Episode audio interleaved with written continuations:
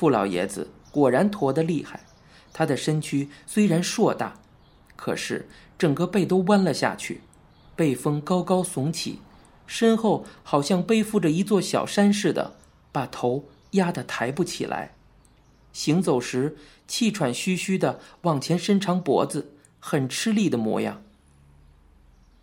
傅老爷子起码六十开外了，一头倒竖的短发洒满了银霜，须眉也都铁灰了，一张方阔的国字脸上瘦斑累累，宽耸的额头三道沟纹好像用刀刻出来似的，又深又黑。一双眼睛大概泪腺有毛病。泪水汪汪的，他身上穿着一套灰白的旧唐装，脚上踏着一双黑布鞋，还不上去赶快跟老爷子磕头啊！师傅手里那柄扇子一指，朝着我们吆喝道：“我们几个人，你望着我，我望着你，挤挤嚷嚷，不知所措。蠢材，磕个头也不会吗？”师傅咬牙低声骂道。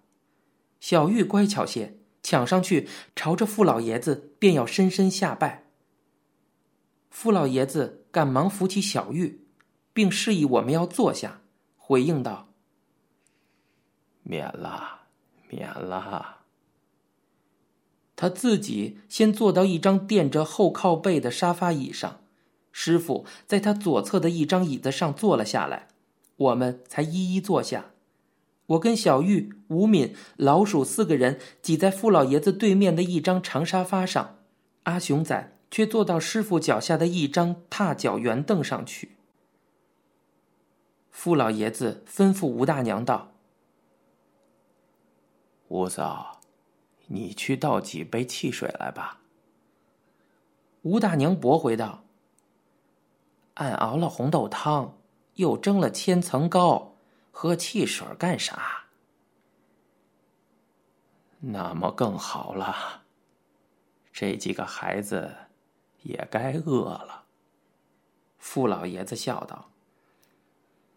傅老爷子转向师傅，开始询问我们每个人的姓名、年岁以及生活起居，每个人都问得相当详细。师傅一一作答。傅老爷子那双泪眼汪汪的眼睛却一直瞅着我们，勾着背不住的点头。最后，傅老爷子似乎要说什么，却没有说出来似的，嘴皮微微的抖动了两下，长长的叹出一口气：“ 哎傅老爷子这间客厅摆设的十分简朴。除了沙发茶几外，只有靠墙的中间搁着一张红木的长条供案，案上有一尊天青瓷瓶，瓶里插着一束白色的姜花，花瓶旁边有一只铜色的大碗，碗里盛着几色鲜果，墙上悬着两张镶了黑边镜框的巨幅相片，右边那张是傅老爷子盛年时候在大陆着军装的半身照，身上。佩挂齐全，胸前系着斜皮带，大概是当副师长的时候。那个时候，他的身子却是笔直的，很英武，一脸威严。左边那张是个青年军官，穿着少尉制服，一定是傅老爷子死去的那个儿子复位了。傅卫跟傅老爷子有几分貌似，也是一张方脸宽额头。可是傅卫的眉眼却比傅老爷子俊秀些，没有傅老爷子那股唬人的煞气。墙上的另一角挂着一柄指挥刀，大概年代已久，刀鞘已蒙上一层铜锈。客厅里隐隐的一径透着一股姜花的甜香。客厅的另外一面是几扇糊棉纸的推门，推门拉开了，外头是后院。院中有假山水池，池里浮满了绿萍，假山有流水入池，一直发着潺潺的声音。过了半晌，傅老爷子向师傅开枪道：“杨金海啊，莫怪我说你，这回你也太胡闹了。孩子们不懂事，你怎么到领头作乱呢？大伙儿闹到警察局去是什么意思呢？我们师傅杨金海杨教头赶忙离座站了起来，指手画脚的分辨道：“老爷子，这是天大的冤枉啊！这次实在不能怪我。这几个东西虽然愣头愣脑，跟着我胆子都还小啊。”杀人放火绝对不敢，就连欺诈恫吓我也不许的。就算这个小贼，也是个芝麻绿豆的小玩意儿，还让我打的贼死呢。师傅指着老鼠一下，老鼠一直眨着眼睛。这次都是让铁牛的那个球根子给整的，那个亡命胚子在公园里无法无天，早该送到火烧岛去了。整得咱们清清白白的人受连累。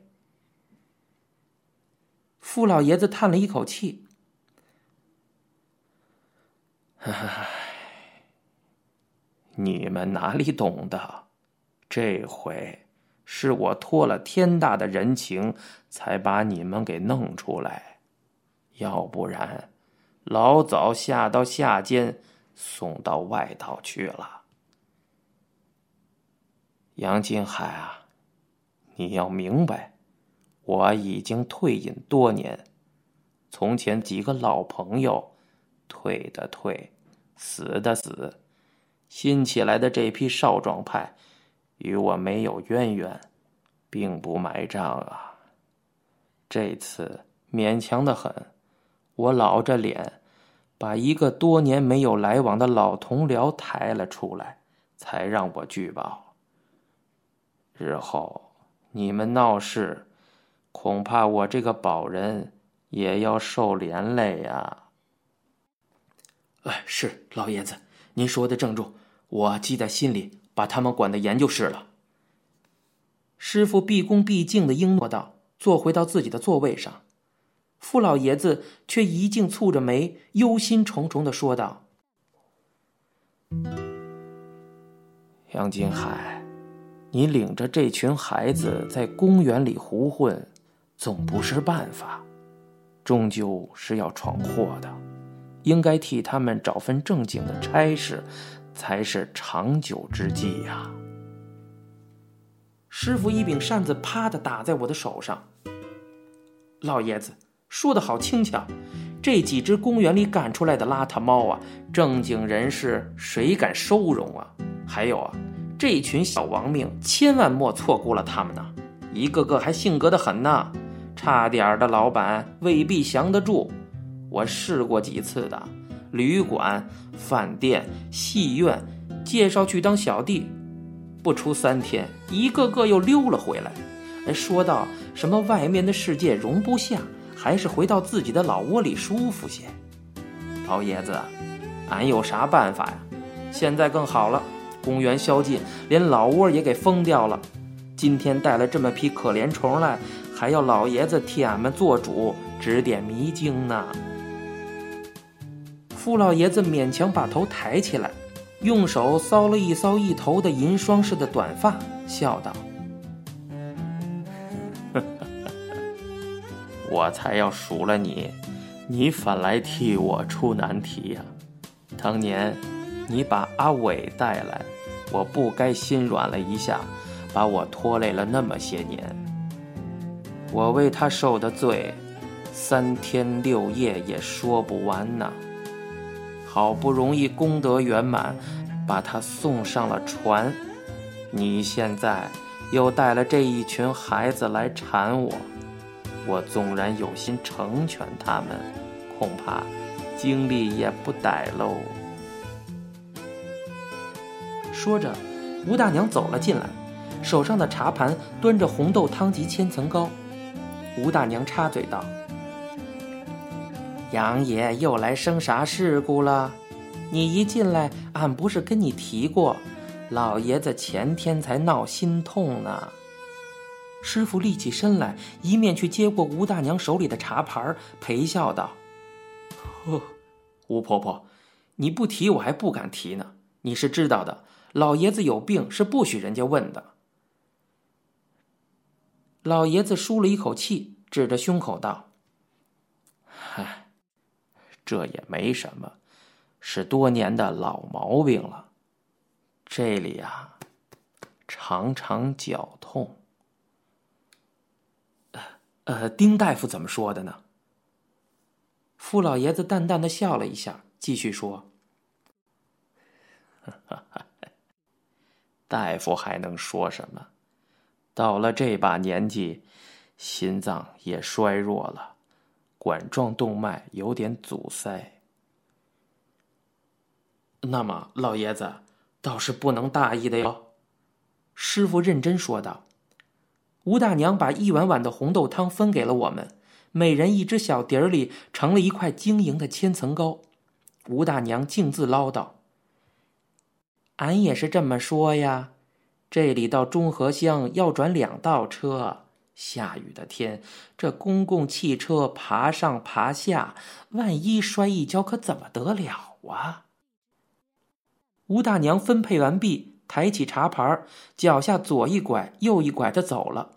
临走时，又对我们说道：“喝完了，厨房还有呢，我熬了一大锅。”师傅干咳了两声，正襟危坐起来。不瞒老爷子说，老爷子身体不舒服，我们是不该来打扰的。这次我把几个孩子带来。一是来给老爷子磕头谢恩，二来呢也是向老爷子备个案。老爷子可还记得我从前开的那家桃源春酒馆子？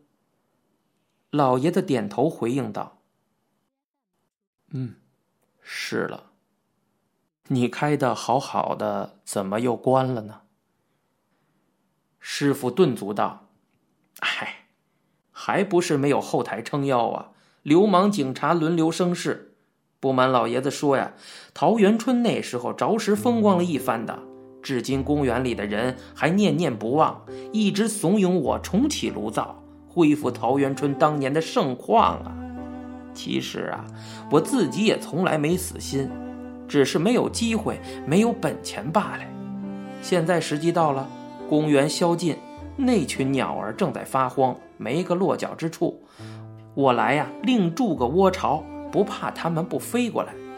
不瞒老爷子说呀，我连地方都寻妥了，就在南京东路同一条街上一百二十五巷里。我们师傅杨金海教头唰的一下将纸扇打开，一面起劲扇着，一面兴高采烈地向傅老爷子报告备案的经过。最先是万年青电影公司董事长盛公出的主意。盛公说：“杨胖子。”你出面，我在幕后支持你，把个酒馆子开起来吧。日后咱们也有个地方走动走动。圣公答应借二十万，杨师傅又做了一个会，一万一股。我们圈子里有头有脸的人物都参加了，聚宝盆的卢思悟，永昌西装店的赖老板还认了两股，顶让费一切都不成问题。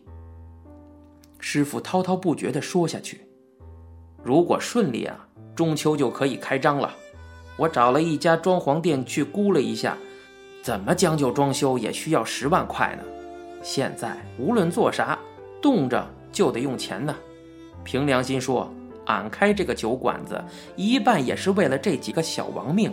走投无路，在酒馆子里当伙计，总还比街道上流浪强吧。”傅老爷子一直凝神倾听着，这时陡地举起手指住师傅，问道：“新酒馆叫什么来着？”师傅陪笑道：“，正要向老爷子讨个利是，请老爷子赐个名呢。”傅老爷子驼着背，眼睛半闭，沉思了片刻，微笑着说道：“从前。”在南京，我住在大悲巷，巷口有一家小酒馆，有时我也去吃个宵夜。我记得酒店的名字叫安乐乡。安乐乡，好彩头啊！师傅一叠声的叫了起来。您现在收听到的是由白先勇先生原作，一辆松鼠播讲的。镊子